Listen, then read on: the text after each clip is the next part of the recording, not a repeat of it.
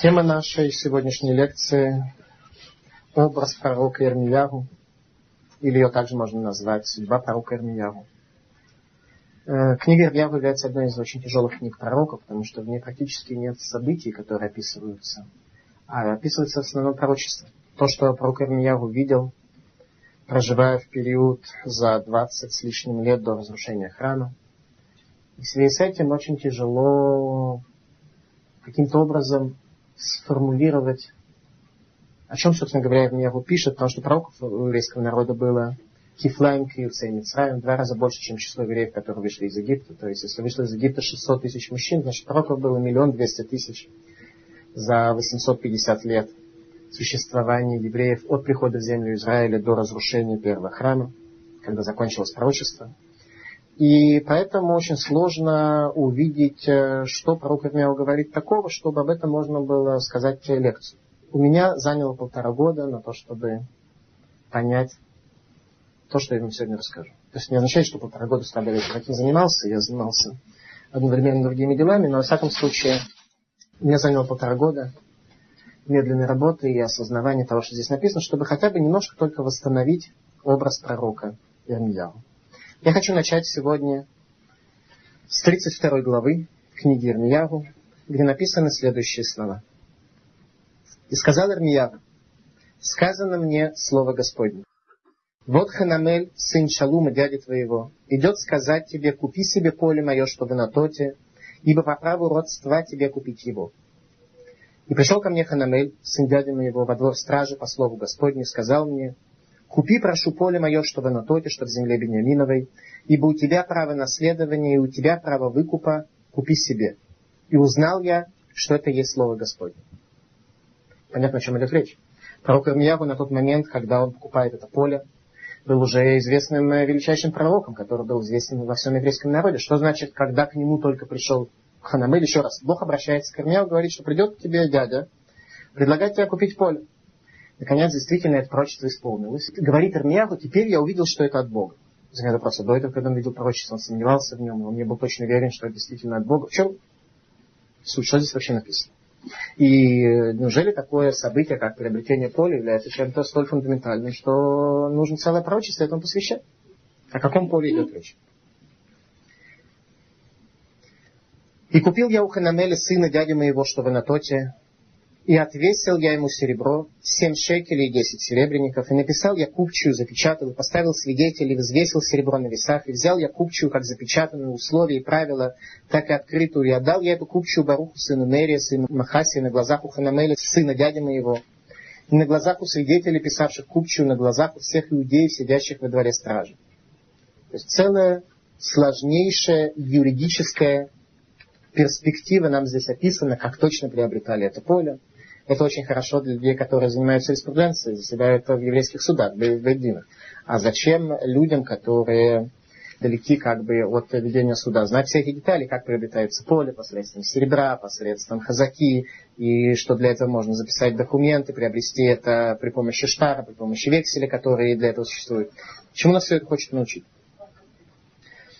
Как сказал Господь, Бог Израилев, возьми эти записи, передает записи пророк Ирмияву своему ученику Баруху бен возьми эту купчую, как запечатанную открытую запись, вложи их в глиняный сосуд, чтобы они хранились многие годы.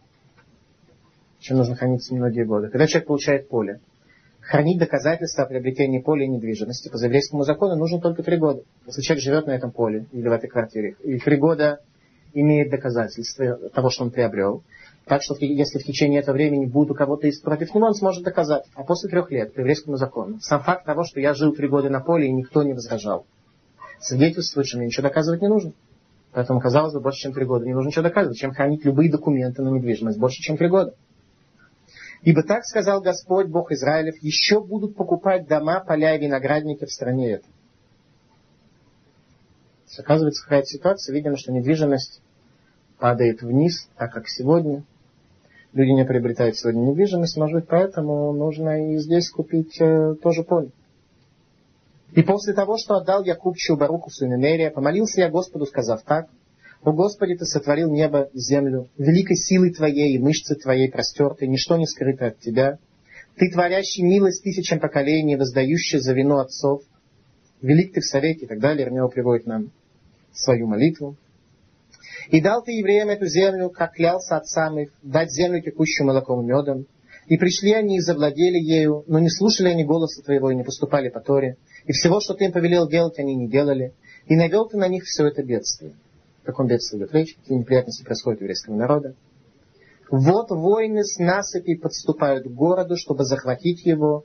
И город, изнуренный мечом, голодом и мором, передан в руки Каздин, в руки вавилонян, воюющих против него. И то, о чем говорил ты, исполняется.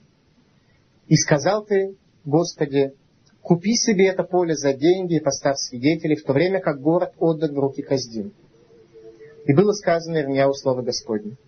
Вот я Господь всякой плоти, разве есть что-нибудь, что невозможно для меня? Такая тема, которая требует разбирательства. У нас она выступает в роли некого вступления, эпиграфа. Что же происходит? Происходит что. Как мы знаем про Кармиягу, пророчество в разрушении первого храма. И вот слова про Кармиягу исполняются. Исполняется то, о чем он говорил, что евреи за свои поступки, за свой образ жизни, за ту картину мира, которую они читали, теряют Иерусалим. Какова судьба пророка в этот момент? Он арестован, сидит в тюрьме. Вместо того, чтобы исправить свои пути, царь государства Израиль сажает пророка Ирмияху в тюрьму, где он и сидит. Именно в тюрьме видит он пророчество, где обращается к нему Творец и говорит ему купить поле в Анатоте. Анатот – это родной город пророка Ирмияху, то место, где он родился, где он жил. Ему предложили купить поле в Анатолии. Ситуация, когда земля, как мы с вами уже понимаем, не стоит ничего, когда земля Израиля закрывается.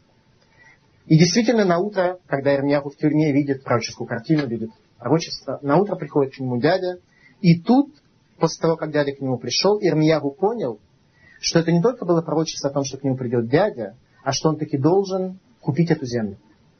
Он должен купить эту землю и на глазах у всего еврейского народа поставить свидетелей, запечатать, сделать так, чтобы как можно больше евреев видело, что пророк Ирмияу покупает землю, когда, казалось бы, ни один здравомыслящий человек такого финансового вклада осуществить не может. Ирмиягу покупает это поле, документы говорит своему ученику положить в глиняный сосуд для того, чтобы сохранился этот глиняный сосуд на долгие годы.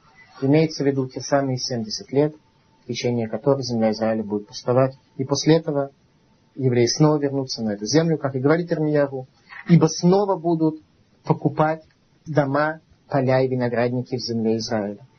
Обращается Ирмияу к Творцу со своей молитвой, говоря, что же произошло в еврейском народе, что вот войны поднимаются с насыпей. И сказал Творец, вот я Господь всякой плоти, хаипалем меня не дава. Разве есть что-нибудь, что скрыто от меня, что невозможно для меня?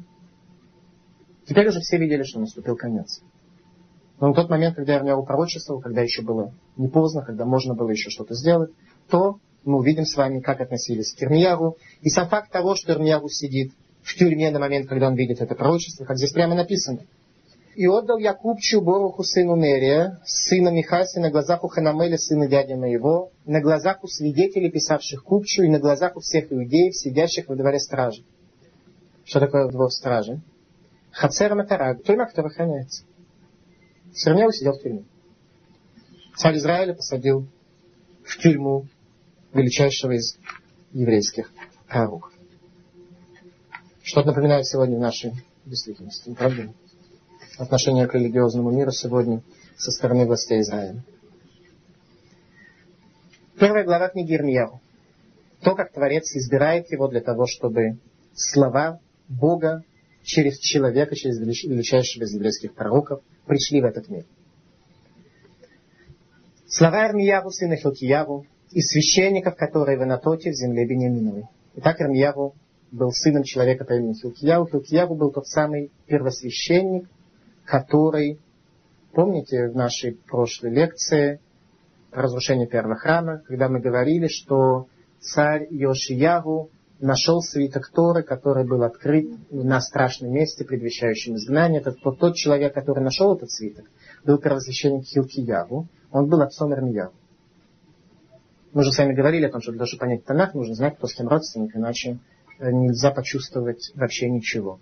Итак, Ирмияу был сыном первосвященника. И жил он в Анатот, в земле Беньямина к северу от Иерусалима. Сегодня есть тоже поселение, такое Анатот называется. Которому слово Господне было в дни Юашияву, тот самый царь Юашияву, который отдал ключ за 22 года разрушения, ключ от храма отдал Богу, сына Амона, царя Иудейского, в тринадцатый год царствования его, и было в дни Юакима, сына Йошияву, царя Иудейского, и так далее, и так далее. И было ко мне слово Господне. Прежде чем я создал тебя в чреве, я знал тебя, и прежде чем ты вышел из утробы, я посвятил тебя. Пророком народов я поставил тебя. Здесь на Творец свидетельствует, что ни один человек на самом деле не рождается случайно. Для того, чтобы создать некую массу, народную массу. Безусловно, есть великие души, которые предназначены для великих задач. Тем не менее, нет ни одной такой души для того, чтобы она была создана, только для того, чтобы составлять какие-то статистические цифры и так вести достаточно бессмысленное существование. В каждом человеке есть какая-то такая точка, и какое-то особое значение, которое в этом мире может исполнить только он, и никто другой, никакой другой человек. Когда Ирмьяру было подобное раскрытие Творца, он, безусловно, не был в состоянии выдержать, когда такое количество света раскрывается перед ним, и говорит – и сказал я, говорит Армияру, увы, Господи, ведь я не умею говорить, ибо я еще юный. Наар на иврите происходит от слова линаэр встряхивать. Тот, кто еще не установившийся, не, соверш... не завершившийся, а тот, кто еще находится в состоянии встряски, в состоянии движения.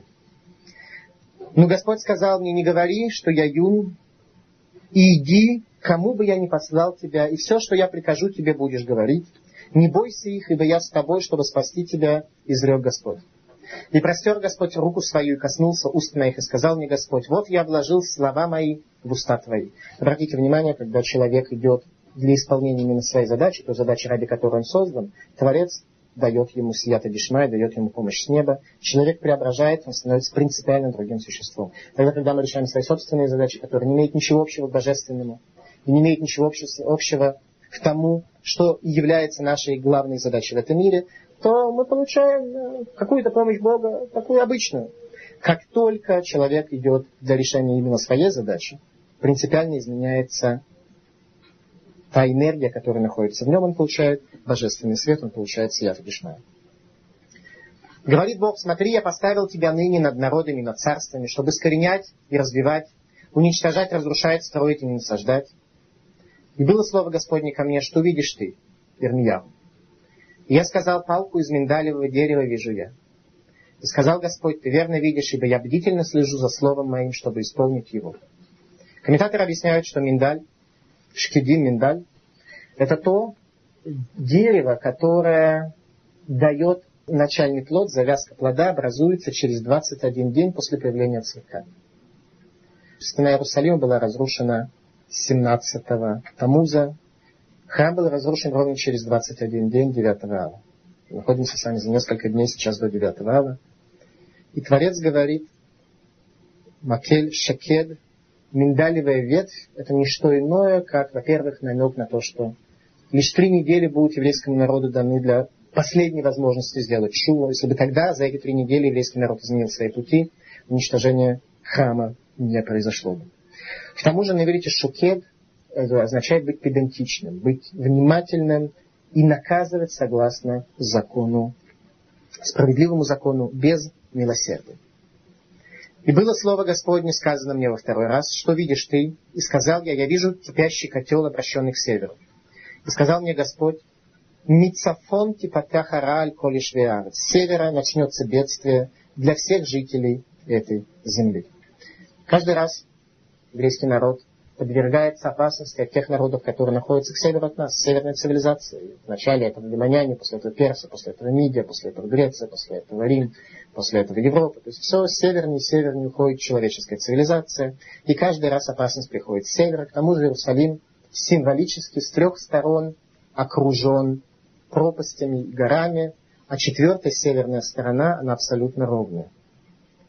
То есть как бы весь Иерусалим построен так, что он защищен, Бог защитил его глубокими пропастями, кроме той самой стороны, с которой обычно идет враг. Показать нам, что на самом деле еврейский народ может победить только своими духовными силами, а никак не материальными какими-то способами.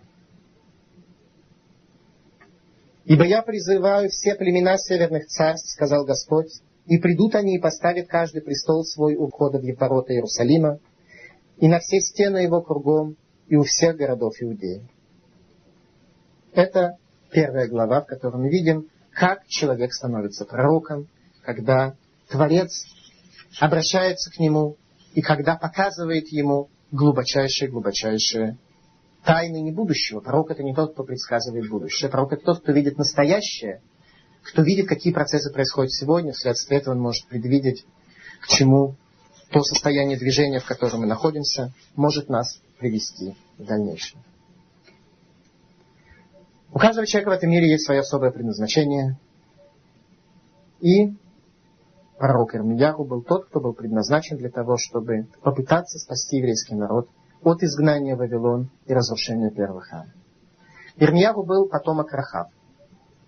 Рахав, Азунат, женщина, которая приняла иудаизм в городе Ерихон, увидев чудеса, которые происходят в еврейском народе.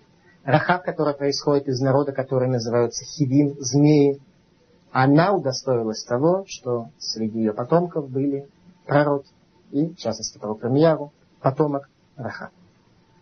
С другой стороны, по отцовской линии Ирмия является потомком Авиатара Кугена, который был человеком, ближайшим приближенным к царю Давиду.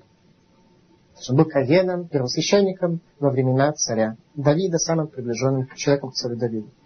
И жил он в городе Анатот, к северу от Иерусалима. Его отец, как мы говорили, Хилкияру бен Шафан, был тот самый человек, о котором написано в книге Малахим, глава 22, что он нашел свиток в храме в дни царя Йошиягу, в котором было написано, что царя твоего и народ твой враги уведут в плен. Это лишний раз нам показывает, что не случайно выбор Творца остановился на этом человеке. Ну, день рождения Ирмияру. Ирмияру родился 9 ава в день разрушения храма. Он был учеником пророка Цфании, как говорит нам Рамбам, и имеет особую и особую задачу. Ирмияху был ни много ни мало юношеским приятелем Навуходнецера, который разрушил Иерусалимский храм. И в дальнейшем мы увидим, что тогда, когда еврейская знать, судебные инстанции, Кнессет и правительство, и царь преследуют пророка Ирмияру, то единственный человек, который о него заботится о нем, который волнует его судьба, может, не единственный, но, скажем, единственный из врагов был на выходнеце. Когда на выходнеце захватывал Иерусалим и храм, он дает указания своим специальным подразделениям освободить Ирмияру, чтобы его евреи не успели убить перед захватом храма, перед гибелью Иерусалима, чтобы евреи не успели ему отомстить. Он бросает свои самые крепкие подразделения для того, чтобы освободить Ирмиягу из тюрьмы. Немножко, чтобы увидеть, насколько та действительность, в которой мы живем, и идиллия, она здесь не работает. Как относился еврейский народ к величайшему из пророков своих дней, Лифны Курбан Абайт, перед разрушением храма? В момент, когда Ирмяу говорил, что дальше еврейский народ так идти не может, ибо Творец создал этот мир, создал этот мир ради исполнения творениями своей воли. Как только творение уходит в сторону, то Творец возвращает этот мир в состояние тогу Богу, в состояние хаоса и в состояние бесформенности. Иными словами, человек имеет право жить в этом мире только до тех пор, пока он своими путями соответствует первоначальной воле Творца. За время пребывания в Иерусалиме и осуществления своих функций Неоднократно пророк Ирмияву был вынужден предстать в судебной инстанции в качестве ответчика по обвинению в шпионаже в пользу вавилонян, именно благодаря его связям с Навуходнецером, по обвинению в лжепророчестве, за что положена смертная казнь, по обвинению в незаконном переходе границы, что нам, выходцам из России, хорошо известно, там в те времена очень часто э, людей любили сажать, особенно людей э, политических, по статье в незаконный переход границы. Его обвиняли в антисионистской агитации и пропаганде, подвергали административному аресту, и большое количество судебных заседаний пришлось пережить Ирмияху, где он был представлен лучшими адвокатами своего поколения. В 11 главе книги Ирмьяву сказаны следующие слова. Поэтому так сказал Господь о мужах Анатота, ищущих души твоей, говорящих, не пророчествуй именем Господа, дабы не умереть тебе от рук наших. Поэтому так сказал Господь Сваот, вот накажу я их, юноши погибнут от меча, сыновья и дочери их умрут от голода, и остатка не будет от них, ибо наведу я бедствие на мужей Анатота в годину расплаты. Что мы отсюда явно видим? Во-первых, мы видим, что кто такие люди Анатоты? Это люди, это место, где жил Ирмияу. Понятно, что тогда, когда возникает конфликт. Конфликт мировоззренческий, а именно идем мы к счастливому концу и строительству Отечества, или мы идем к разрушению государства и к, собственно говоря, разрушению еврейского народа. Это конфликт на тот момент был мировоззренческий. Пророк Ирмияу говорил одно, были лжепророки, которые говорили другое. Где этот конфликт был особенно острый? В тех местах и по отношению к тем людям, которые были особенно близки к Ирмияу. Люди, которые далеки, которые слабо понимают, что происходит, они не столь ярко конфликтовали с пророком, потому что они знают, может прав, может не прав. Кто в основном конфликтовал, как мы отсюда видим? Те самые жители Анатота, кагены, которые служили в храме. Они-то и говорили, не пророчествуй именем Господа, дабы не умереть тебе от рук наших. Что значит не умереть? Это пророчество ответ. Надо дать должное еврейскому народу, что даже в те времена не было никакой анархии. Еврейский народ был народом, народом Торы, народом книги, народом, у которого исключительное было отношение к закону. Поэтому единственное, как он мог бы умереть от их руки. Если бы они смогли каким-то образом, дальше пытаемся видеть каким, доказать, что Ирмияху является лжепророком. Тогда бы его можно было казнить, что они хотели, к чему они стремились, по обвинению в лжепророчестве. И мы видим, что Творец говорит, что накажет он их в первую очередь тех, кто должен служить в храме Бога, и те, кто отвернулись от него, те, кто предпочли иллюзорную картину мира по отношению к картине истины. Даже в этом можно увидеть милость Творца по отношению к жителям Анатота. И было написано у нас по поводу тяжелой коры, которая будет дана жителям Анатота, написано следующее. 16 глава книги Ирмияу.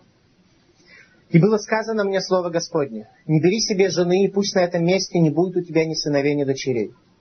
Речь идет о каком месте? О месте, где жил Ирмиягу. То есть каждый человек, когда получал наследие отцов своих.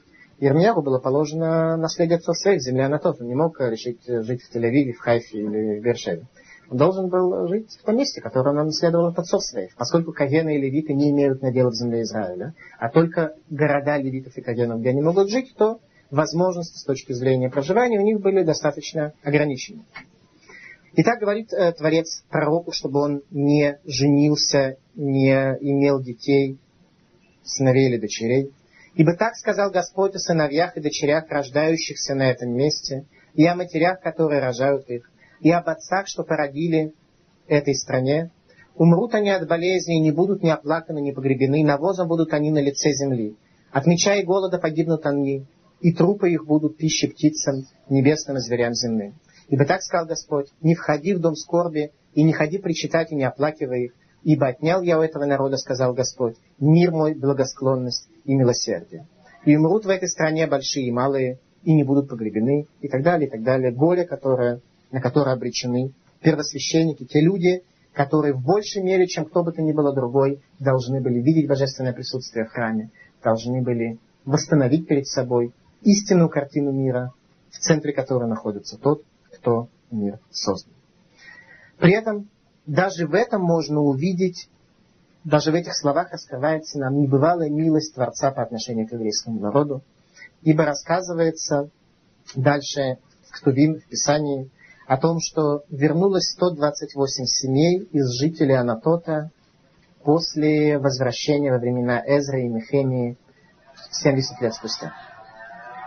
Несмотря на то, что Творец сказал, что он накажет их, что не сохранится никто, тем не менее люди возвратились. Что же произошло? Что их привело туда? Крайне простое объяснение. Что это были те люди, которые смогли сделать шубу после разрушения храма. Когда храм был разрушен, они получили хороший удар, тогда они поняли и действительно изменили себя. Мы видим, что Творец прощает сразу. Только что он говорит, что я уничтожу всех жителей Анатота, и вдруг достаточно лишь немного повернуться к Богу, Достаточно лишь немного восстановить истинную картину мира, Творец сразу возвращается. Что значит не бери жены? Евреи всегда женятся. Евреи никогда не ограничивают деторождение, как, как то написано здесь Ирмияву, наоборот, не брать жену. Почему?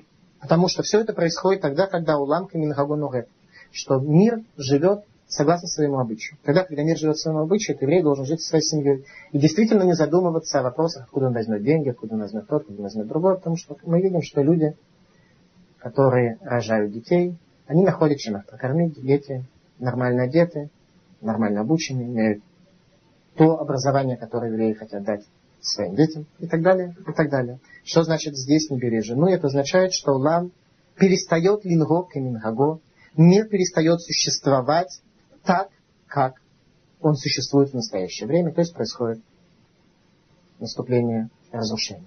Наступает хурба.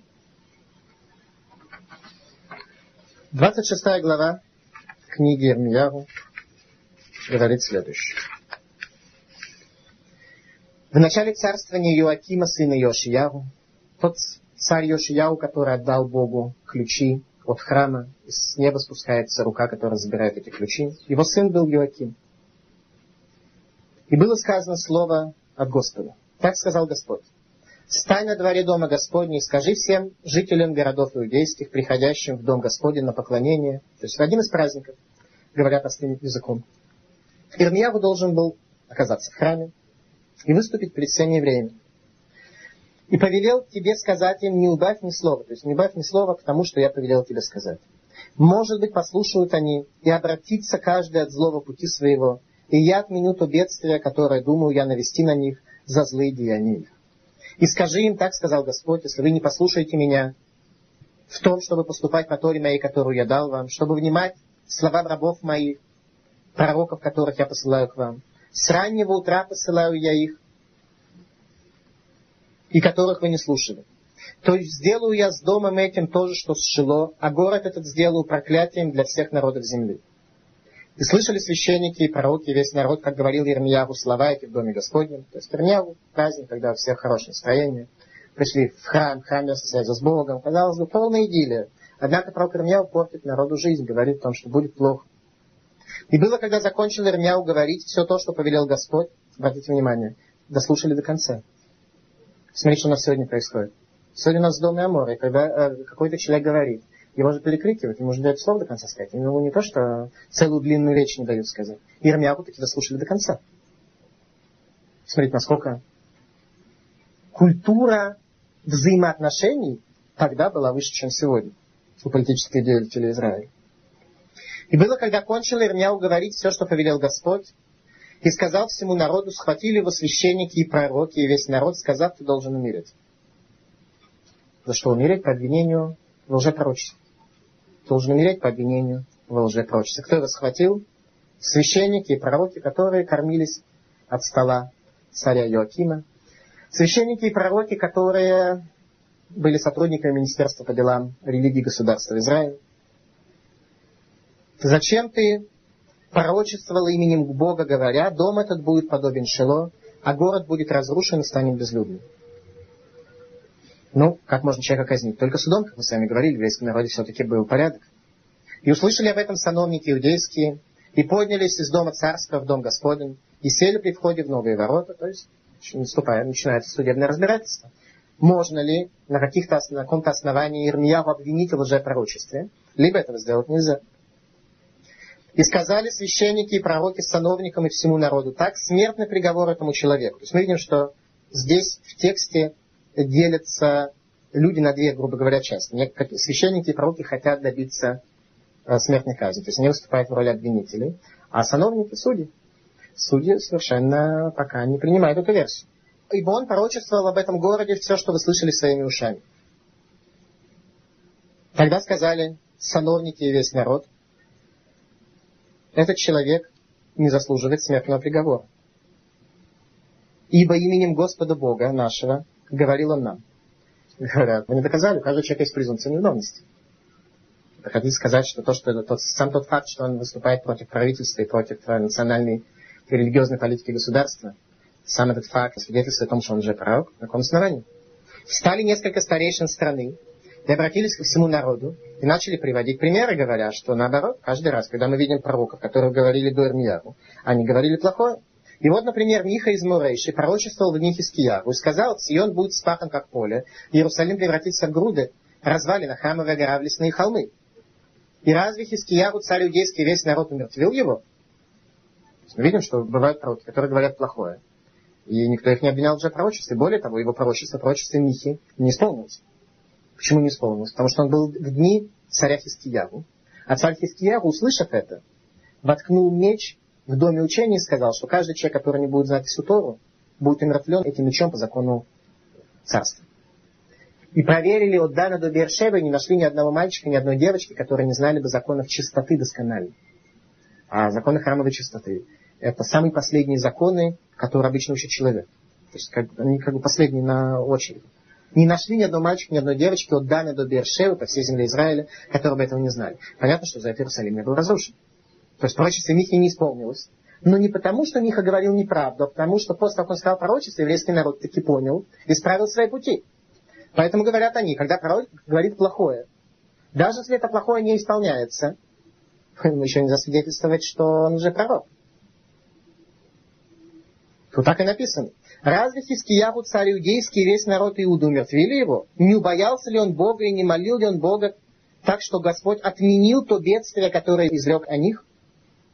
Правда написано, что черным по белому, что это бедствие было? Отменено.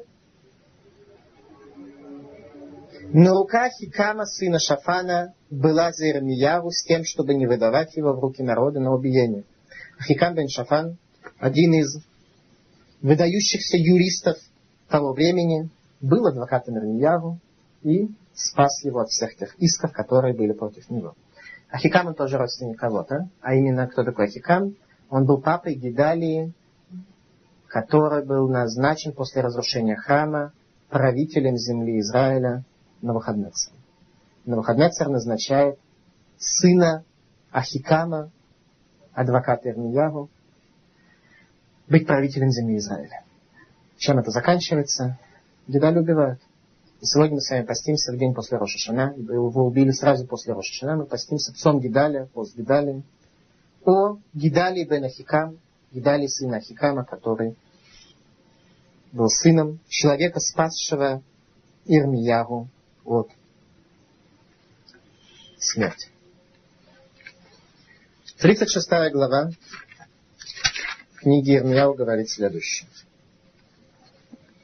И было в четвертый год царствования Иоакима, сына Йошияву, царя иудейского, было сказано Ирмияу слово от Господа. Возьми себе письменный свиток и напиши на нем все те слова, которые я сказал тебе об Израиле, Иудее, и обо всех народах с того дня, как я начал говорить тебе со дней Ашияву и по сей. Ирмияву пишет книгу Эйха, книгу оплакивания разрушения Иерусалима, в которой было 300 глав. Книгу 300 глав он пишет. И призвал Ирмияву Баруха, сына Нерии. Барух бен Нерия был учеником Ирмияву. Он был первым, кто был учеником пророков, но сам он уже не был пророком. Он имел Руха Кодыш, он имел небывалое духовное наитие, но пророком он уже не был.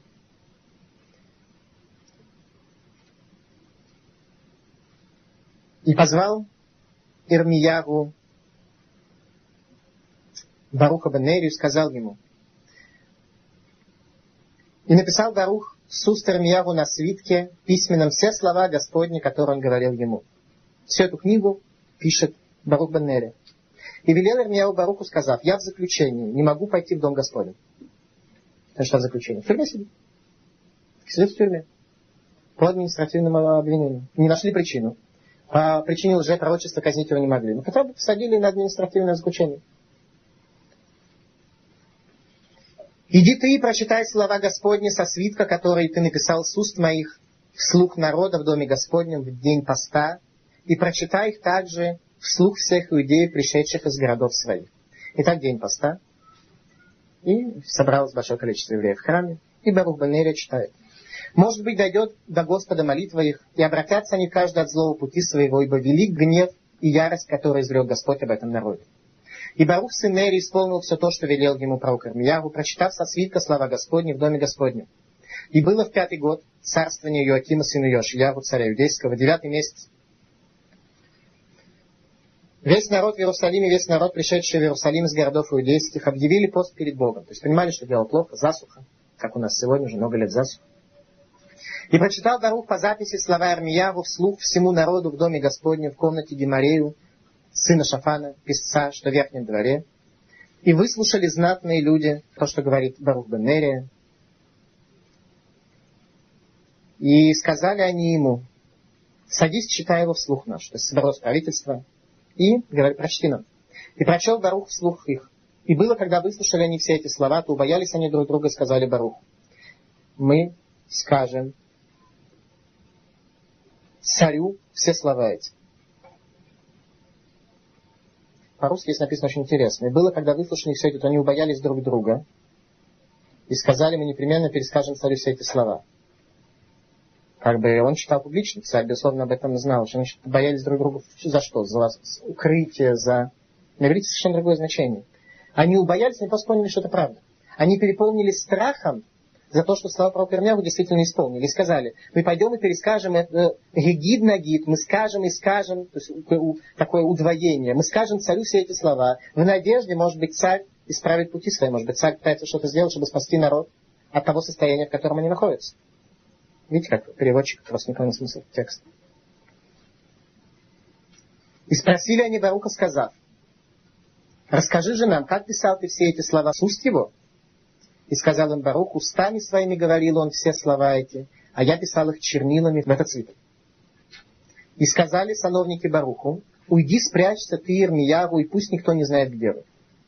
Сейчас вам просто докажу, что мой перевод правильный, а перевод переводчика он неверный. Смотрите, если бы они боялись друг друга, что один из них окажется стукачом, поэтому они решили, каждый из нас первым побежит докладывать царю о том, что вот такое антиправительственная пропаганда у нас происходит в стране, то мы бы не могли понять все продолжение текста. Смотрите, какой текст. Они ему задают вопрос, скажи, ты все написал со слов Ирмияру, слово в слово? В чем смысл этого вопроса? Смысл такой. Ведь если ты что-то добавил от себя, то первое, что может сделать царь. Царь э, Ехиния был царь грешный, он совершал грехи в глазах Бога. Царь Йоким, слегка, сын Йошияу. Ишия был праведный царь, его сын уже тот, который был за 22 года, в течение 22 лет до разрушения храма, был человек нечестивый. Поэтому о нем сказано так, что мы боимся, что у вас могут быть неприятности. Мы пытаемся повлиять на царя, чтобы он отказался от своих злых путей. Но могут быть неприятности. Поэтому скажи, ты это написал сам или все слово в слово отправил к Ирмияву? В чем суть вопроса? Суть вопроса такая. Если все это написал Ирмияву, то его уже нельзя судить по э, статье лжепророчестве, потому что суд уже был, и он был э, оправдан. Но если это написал ты, то есть сейчас опасность, что начнется новый иск против тебя лжепророчества. Поэтому скажи нам, чтобы не было тебе опасности. Кто это написал? И говорит он, устами своими говорил он, и все слова эти я писал их чернилами в этот свиток. И сказали сановники Барух, уйди, спрячься ты, Ермияву, и пусть никто не знает, где вы. Значит, ты, ну, ты, допустим, можешь спрятаться. А как Ермияву может спрятаться? Он же в тюрьме сидит. В этом же вся была история. Почему Ермияву сам не может пойти? Он в тюрьме сидит. Что они сделали? Они устроили Ермияву побег. Государство, правительство устроило на Ирмияу побег для того, чтобы скрыть его от царя. Скрыли его, его ученика Баруха. Дальше мы увидим с вами еще подтверждение этой версии. И царь сидел в зимнем доме, а было это в девятый месяц, зима, и перед ним горела жаровня. И было, когда прочитывали евреи три-четыре столбца, царь срезал их ножом песца и бросал в огонь, что на жаровне, пока не сгорел весь свиток в огне жаровни. И не убоялись они, не разорвали одежд своих, ни царь, никто из рабов его, которые слышали все эти слова. И более того, Эль-Натан и Далияву и Гемарьяву упрашивали царя не сжигать свиток, но он не послушал их. Отсюда мы все уже видим. Единственное, что вменяется в вину министрам, это то, что они не порвали одежду, когда видят, что свиток сгорает. В еврейском законе, если сгорает свиток, свиток Танаха, человек должен порвать одежду в знак траура. Им вменяется вину только то, что они не порвали одежду. Значит, больше у них никакой вины нет. То есть отсюда мы видим, что они были люди праведные, и они упрашивали царя, трое из них упрашивали царя, чтобы он не совершал кощунство, однако это не помогло. Итак, два последних царя Израиля, царь Йоаким и царь Циткияру, в дни которого произошло разрушение храма. Царь Юаким был царь нечестивый, окруженный праведными людьми, в то время как последний царь, царь Циткияр, он был праведный царь, окруженный нечестивыми людьми. Все наоборот, с точностью до наоборот. Мы с вами явно увидим, как все это происходит. Но пока преследуется пророк Ирмияу. 37 глава. И вместо Кунияу, сына Йоакима, воцарился сын Йоашиягу, царь Циткияу. Воцарился последний царь, который правил тоже 11 лет. И в его дни, на 11 год его правления, происходит разрушение храма. Воцарился сын Йошиягу, царь Циткияу, которого поставил царем в стране на выходной царь, царь Вавилонский. Ни он, ни рабы его, ни народ страны не вняли словам Господа, который он изрек через Ирмияу, пророка. И послал царь Циткияу пророку Ирмияву, сына Шалема, Ицфани, сына Маасея, священника, сказать, «Прошу, помолись о нас Господу Богу нашему». А Эрмияу ходил среди народа и не был еще заточен в темницу. То есть царь Циткияу его освобождает, будучи праведным царем, а после этого администрация сажает его в тюрьму, несмотря на волю царя, и перед разрушением храма царь уже не имеет никакой реальной власти и уже не может даже исполнить свою волю в стране. Происходит некоторое военное событие, в результате которого наступает армия египетского фараона, отступает армия вавилонян. И написано так. Вышел Ирмиягу из Иерусалима, чтобы уйти в землю Беньяминову, получить там долю свою в среде народа своего. Иерусалим был осажден, город Анатот, в котором жил Ирмиягу, был захвачен. Все люди из э, близ лежащих районов Иерусалима покинули свои деревни и собрались в Иерусалиме, окруженном городской стеной. И в частности Ирмияу. И когда враг отошел, то Ирмияу решил на свою землю. И когда был он у ворот Беньяминовых, то начальник стражи по имени Ирия, сын Шалема, сын Ханании, схватил там Ирмияу пророка, сказав, вот ты хочешь перебежать к вавилонянам. И сказал Ирмияу, ложь, я не перебегаю к вавилонянам. Но тот не слушал его и схватил, и повел его к сановникам, и разгневались сановники Нермиягу, избили его и посадили его в темницу, в дом Юнатана, писца, потому что его превратили в темницу. Да, к обвинению в незаконном переходе границы. Очень интересно, что тот, кто его арестовал, человек по имени Ирия, сын Шалема, сына Ханании, он тоже был чьим-то родственником. То есть он был офицером пограничных войск. И он был тоже чьим-то родственником. Для того, чтобы увидеть, чем он был родственником, написано о нем, что он был Ирия бен Шалем бен Ханания. Давайте посмотрим, кто у нас такой Ханания в книге пророка Ирмияу. Дедушка его Ханания столкнулся с Ирмиягу в 28 главе. В 28 главе сказано следующее. И было в тот же год, в начале царствования Циткияву, царя иудейского, в четвертый год, в пятый месяц, Ханания, сын Азура, дедушка этого самого офицера, пророк из Гивона, сказал мне в доме Господнем перед глазами священников и всего народа так. Так сказал Господь, сокрушил я иго царя Вавилонского, через два года возвращу я на место это всю утварь дома Господня, которую я взял с этого места на Бухаднецер, царь Вавилонский привез в Бавей. А именно, что он говорит? Он говорит следующее.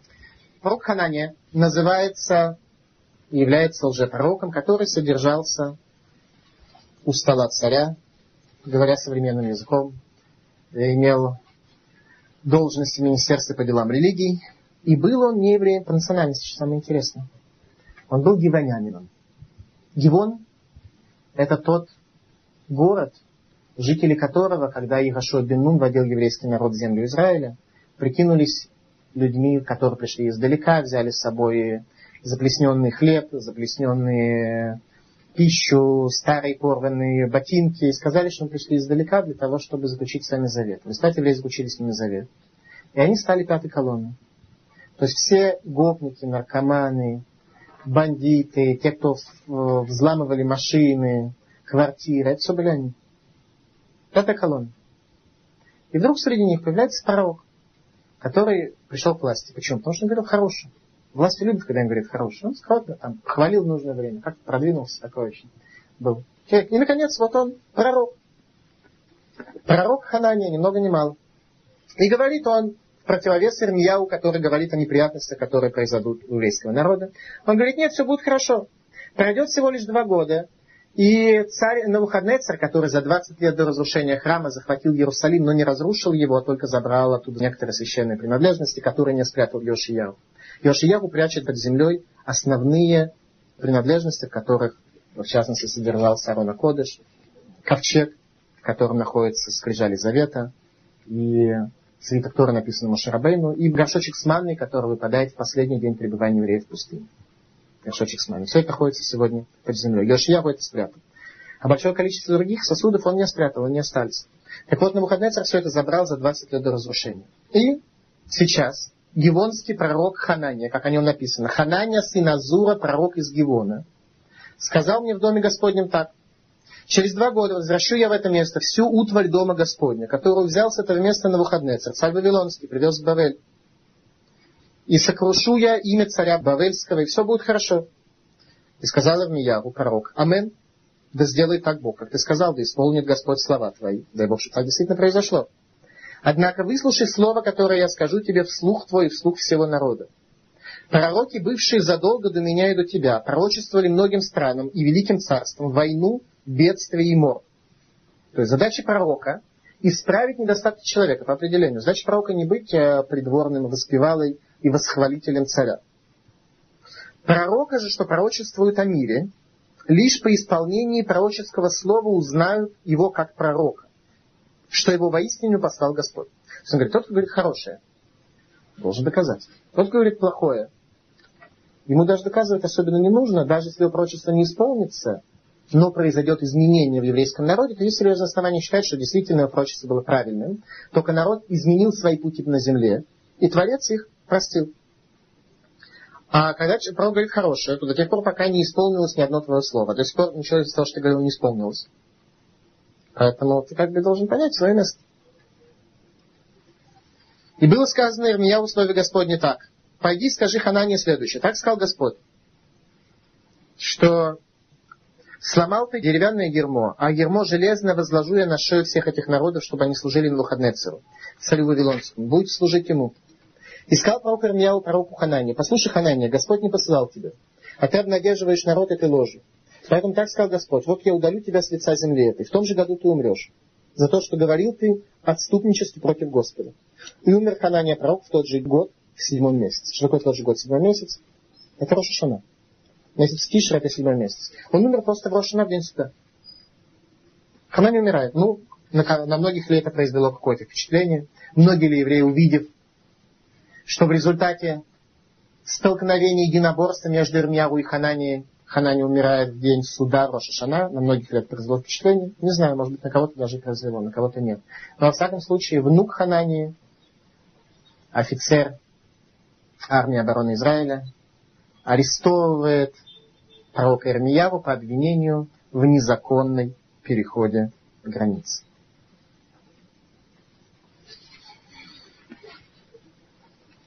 20 глава книги Ирмияву говорит следующее. Когда услышал Пашхур, сын священника и мэра, он же главный смотритель в доме Господне, те слова, что пророчески изрек Ирмияву, а именно главный администратор священников храма, то побил Пашхур пророка Ирмияву и засадил его в колоду, что верхних воротах Беньяминовых при доме Господнем, заковал его в колоду.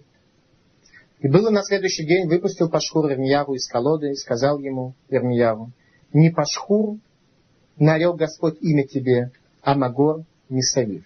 Пашхур это означает человек свободный, человек такой, обладающий саном, главный э, администратор при храме.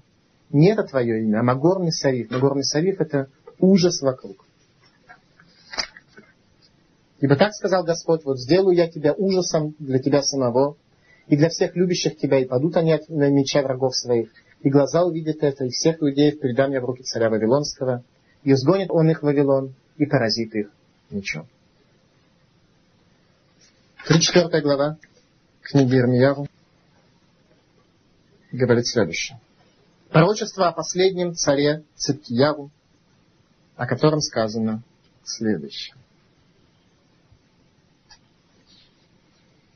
Слово, которое сказано было Ирмияру от Господа, когда на выходные царь Бавельский, все войско его, и все царство земли, что под властью руки его, и все народы воевали против Иерусалима и против всех городов его. Так сказал Господь Бог Израилев, иди и говори с Циткияру, царем иудейским, и скажи ему, так сказал Господь. Вот я отдаю город этот в руки царя Вавилонского, и он сожжет его огнем. И не спасешься ты от руки его, ибо ты будешь схвачен и предан в руки его, и глаза твои увидят глаза царя Вавилонского, и уста его говорить будут с устами твоими, и пойдешь ты в Бавель. Что значит глаза твои увидят глаза царя Вавилонского? Понятно, что глаза видят глаза, когда люди между собой встречаются. Это пророчество о том, что царь на выходные царь выколет царю Циткияру глаза в день, когда он будет пойман, а перед этим убьет его детей на его глазах, поскольку царь Циткияру поднял восстание против Навуходнецера и говорил ему про Ирмияру о том, что это неправильно. Что говорить о независимости от народов мира в тот момент, когда еврейский народ духовно пал, невозможно. Еврейская независимость от народов мира может быть тогда, когда мы Ам Кадош и Мамлехет Куаним. Мы народ священный и царство Кагенов. Когда у нас этого нет, то народы мира получают над нами власть. И сегодня мы непосредственно видим отношение Организации Объединенных Наций к Израилю и к тем политическим событиям, которые у нас происходят. И дальше написано, умрешь ты в мире, и как сжигали благовония для предков твоих и прежних царей, которые были до тебя, так будут сжигать и тебя, и будет причитать по тебе, вы, государь, ибо изрек я это слово, сказал Господь. Что значит в мире умрешь ты? Ирмяу пророчествует, что Циткияву умрет на следующий день после смерти на выходные. В мире умрешь ты, как наступит для тебя мир, когда умрет враг твой. То есть наступит мир, ты тут в мире умрешь. И тебя сожгут, даже не предадут захоронению, как это принято в еврейском народе. Ирмьягу пророк пересказал все эти слова Циткиягу, царю иудейскому в Иерусалиме, а войско царя Вавилонского воевало против Иерусалима, против всех оставшихся городов иудейских. 38 глава. Сказано так. Так сказал Господь, говорит Ирмияу, кто останется в этом городе, умрет от меча, от голода и мора, кто выйдет к вавилонянам, останется жив, и добычей ему будет душа его, и будет он жить. Что говорит Ирмияу во время войны? Надо сдаваться врагу. Надо прекратить пустые слова независимости, пустые слова государственности. Надо сдаваться врагу, иначе будет смерть. Так сказал Господь. Город этот непременно передан будет в руки войска царя Вавилонского, он захватит его. Уже Чур помочь не может. Иерусалим уже, декрет Иерусалима был уже обречен и запечатан. И сказали сановники царю, да будет этот человек предан смерти, ибо лишает он сил руки воинов, оставшихся в этом городе, и руки всего народа, произнося перед ним подобные речи. Ибо этот человек желает этому народу неблагополучия, а бедствия. Так, опять обвиняют Ирмияу. Теперь в чем обвиняют? Что он сейчас плохого сделал? То есть обвинить нужно в какой-то статье. Смотрите, сказали сановники, да будет этот человек предан смерти, ибо он лишает сил руки воинов, оставшихся в этом городе, и руки всего народа, произнося перед ним подобные речи. Этот человек желает неблагополучия и бедствия. По какой статье его обвиняют? По статье в лжепророчестве обвинить его уже невозможно. Стала быть статья, под которую подводят. Это антисионистская агитация и пропаганда. Политическая статья, антисионистская агитация и пропаганда. На основании этого хотят его казнить. Как реагирует царь? Говорит царь. И сказал царь Циткияру, вот он в ваших руках, ибо царь ничего не может сделать вопреки вам. Здесь мы явно видим, что сам царь не хочет убивать Ирмияру даже в такой ситуации. Понимает, что Ирмияу прав, царь праведный. И что царь при этом свидетельствует? Что ничего не может сделать вопреки тем генералам, которые собрались вокруг него. Это уже конец. Когда царь уже не управляет своим народом, это уже конец. И все-таки не казнили. Взяли Ирмиягу и бросили его в яму, спустили его на веревках, и он оказался посаженным в темнице. А царь сидел тогда в воротах Беньяминовых. И подходит Барух бен к царю и просит, чтобы Ирмияву спасли. И он обращается к Ирмияву, и 30 человек вытаскивают Ирмияву на веревках. То есть люди настолько ослабли, что того, чтобы вытащить человека, нужно было 30 человек, чтобы вытащить его из ямы. Мы видим отсюда, что царь был праведный, что он пытался отменить решение своих министров и генералов, но у него уже не было силы, не было уже никакого влияние. Захват Иерусалима описан в 39 главе книги Ирмияу. В девятый год царствования Циткиягу, царя Иудейского, в девятый месяц, подошел на выходный царь царь Вавельский и все войско его к Иерусалиму, и начали они осаду его. В одиннадцатый год царствования Циткиягу, в четвертый месяц, в девятый день месяца была проломлена городская стена, и все сановники царя Вавилонского пришли и расположились у средних ворот.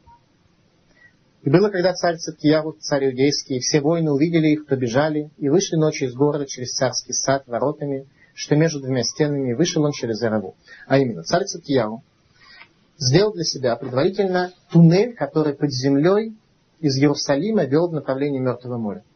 И выходил прямо к Ерехону, который является ключом для владения евреями землей Израиля. А именно, что там произошло? Произошло следующее, что для строительства Иерусалима нужен был камень. Откуда брать этот камень? Можно было везти издалека, но это слишком дорого. Можно было разрушать прямо сам город, но это тоже как-то не очень хорошо. Поэтому что сделали? Сделали подземную каменоломню, часть которой сохранилась возле Шхемских ворот, сегодня в Иерусалиме. И эта подземная каменоломня вела непосредственно до Мертвого моря, узенький такой проход до Мертвого моря. И Цепья, когда увидел, что дело плохо, вместе со своими детьми, со своими э, приближенными побежал по этому выходу. Что сделал Творец? Он предуготовил оленя бывалой красоты, который бежал сверху по горам, прямо по траектории того места, где под землей бежит Циткияру. Вавилонские солдаты побежали за этим оленем. Когда Циткияру выходит из пещеры, олень останавливается прямо там, солдаты его хватают, и происходит то, что произошло как мы сейчас с вами прочтем. И было, когда царь Циткияву и все воины увидели их, то бежали и вышли ночью из города через царский сад воротами, что между двумя стенами. Вышел он через Араву. Арава это та самая долина, которая начинается туда дальше. Дорога вела. И погналось за ними войско Каздим. Как за ним можно было погнаться? Погналось за оленем. И настигли Циткияву на равнине Ерехонской. И взяли его и привели к Навуходнецеру, царю Бавельскому в Ривлу, и вынес ему царь приговоры, зарезал царь Вавилонский сыновей Циткиягу на глазах у него, и всех знатных э, иудеев зарезал царь Бавельский. А Циткиягу он выколол глаза и заковал его в оковы, чтобы отвезти его в Бавель. А дом царя и дома народа Каздим сожгли огнем, а стены Иерусалима разрушили. Но оставил Навузрада, начальник телохранителей, бедный люд, у которого нет ничего в земле иудейской, дал им в тот день виноградники и пашни. Итак, Иерусалим разрушен. Сыны царя погибли, сам царь оказался в изгнании, в тяжелом состоянии. И Навузрадан оставляет небольшое количество евреев под руководством Гидали Банахикама, сына адвоката Ирмиягу, а Абермияву на выходные царь Вавельский так приказал Навузрадану, начальнику телохранителей. Возьми его, присмотри за ним и не причиняй ему никакого зла, а поступай с ним так, как он скажет тебе. Тогда, когда Ирмияву сидел в тюрьме, то Навуходнецер дает указания своим особым специальным подразделениям освободить Ирмияву и сделать все, что он скажет тебе. Так и оказалось Ирмияву. Ему предлагают пойти в Вавилон и получить там любую должность, о которой он только мог пожелать. Хочет остаться в земле Израиля, хочет сделать все, что он может сделать. Когда в своем юношестве Ирмияру был приятелем Навуходнецера, как рассказывает на Мидраш, про Навуходнецера он сказал следующие слова, что если я стану царем, то я разрушу Иерусалим. А Навуходоносор был никем тогда. Ирмияу говорит, готов ли ты ради меня его пощадить? Он говорит, я готов тебе позволить вынести из города все, что ты захочешь за половину дня. Навуходоносор припомнил свое обещание, Ирмияву за полдня вывел всех людей. Он вывел из Иерусалима всех людей. Известно, что прежде чем Творец дает наказание, он сначала дает лекарство. Причем дать наказание о разрушении храма, Творец свел величайшего из еврейских пророков, пророка Ирмияру, с Навуходнецером, о котором сказано, что он был царем всего мира, он управлял всем миром, и царство его называлось царством золотым, а именно то царство, которое стремилось к духовным ценностям. Конечно, духовным ценностям он но оно еще это было то царство, которое стремилось к духовным ценностям. Именно оно и может быть и достигнет того, что, что было, что называется, что Творец сначала дает лекарство, а потом уже дает болезнь. Сороковая глава доказывает нам о том отношении, которое было на выходные по отношению к Ирмияру. Слово, которое было Ирмияру от Господа после того, как Невузрада, начальник телохранителей, отпустил его из рамы, взяв его закованного в цепи из среды пленных жителей Иерусалима, изгоняемых в Бавель. И взял начальник телохранителей Ирмияру и сказал ему, Господь Бог твой изрек бедствие об этом месте, и навел его Господь и исполнил, как изрек ты. А ныне вот я освобождаю тебя сегодня от цепей, что на руках твоих. Если захочешь идти со мной в Бавель, иди, я позабочусь о тебе. А если не хочешь иди со мной в Бавель, то не иди. Смотри, вся страна перед тобой, куда тебе хочется, туда иди. Тончайший духовный трепет у врага по отношению к руководителю поколения, к пророку Ирмияву. Освобождает его от цепей, в которых кто его заковал. Царь Израиля. Израильской истеблишмент. Говорит, хочешь пойти в Бавель? Приходи. Хочешь остаться в Иерусалиме? Оставайся. Что ты хочешь, так и делай. И мы уважим любое твое желание. Так относятся народы мира к еврею, в котором они видят настоящее еврейское величие. Ирмияру остается в земле Израиля по причине того, что в Вавилоне находится его ученик пророк Ихискель. Руководителем пророков, руководителем еврейского народа в Вавилоне является Ихискель, ученик Ирмияву. Ирмияу понимает, что он предназначен для земли Израиля, что ему нет места за границей. Он остается в земле Израиля. После того, как поднимают восстание против Гидали бен Ахикама, его убивают, убивают его за что? За то, что его на выходные назначил быть наместником иудеев. За это убивают те евреи, которые боролись за свою независимость. То есть Гидалю бен Ахикам. Сегодня мы постимся пост Гидалии. Это пост о событиях, которые были сделаны людьми, которые стремились построить любой ценой еврейскую независимость на земле Израиля. Они убили Гидалию, результат, что еврейский народ сегодня постится о нем. А после смерти Гидалия последние евреи разбежались из земли Израиля, привело это ток к обратному. Евреи разбежались из земли Израиля, евреи убежали, большинство бежало в Египет. И пророк Рамияву пошел за евреями в Египет для того, чтобы вернуть их назад в землю Израиля, говоря, что у вас есть возможность остаться. Декрет не был против всех. Тот сам факт, что вас оставили, свидетельствует, что вы можете остаться в земле Израиля. Чем заканчивается судьба пророка Ирмияру? В Египте евреи забрасывают его камнями и убивают. Пророк Ирмияру погиб от рук евреев в Египте, тех евреев, которых он стремился вернуть назад в эту землю. Это история жизни величайшего из пророков в Израиле, пророка Ирмияу. Спасибо за внимание.